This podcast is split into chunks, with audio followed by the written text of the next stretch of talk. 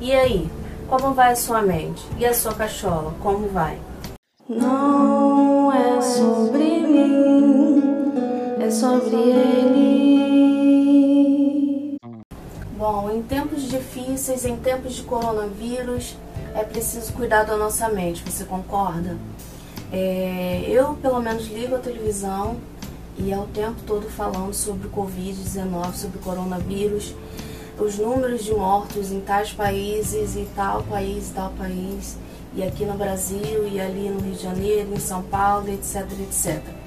Então se formou um panorama social do caos, da crise, e aí como é que a nossa mente ela se adapta, ela reage a tudo isso? É...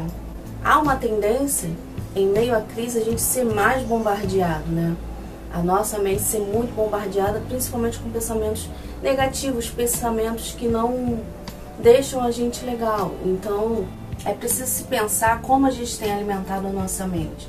Como é que você tem alimentado a sua mente?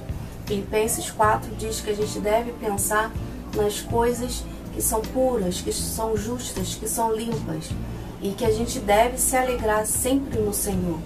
Então, é, eu te faço esse desafio que você possa se alimentar das coisas que vêm do alto, das coisas que vêm do reino, das coisas que vêm do céu.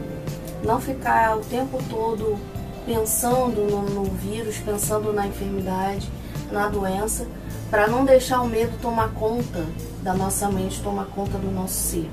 Então aproveita esse tempo de quarentena, se você está em quarentena, mesmo que você esteja trabalhando, é, aproveita para se alimentar das coisas que nos fazem bem, que alimentam o nosso espírito e a nossa alma, nos deixam alegres e felizes, nos conectam com Deus, nos conectam com Cristo, para o nosso espírito ficar mais fortalecido e a nossa fé ser fortalecida para a gente poder passar e cantar o hino da vitória do outro lado. Então essa é a palavra que eu quero deixar para você neste dia. Se você sente que precisa compartilhar com um amigo, compartilha. E um beijão no seu coração, forte abraço, até a próxima. Tchau, tchau.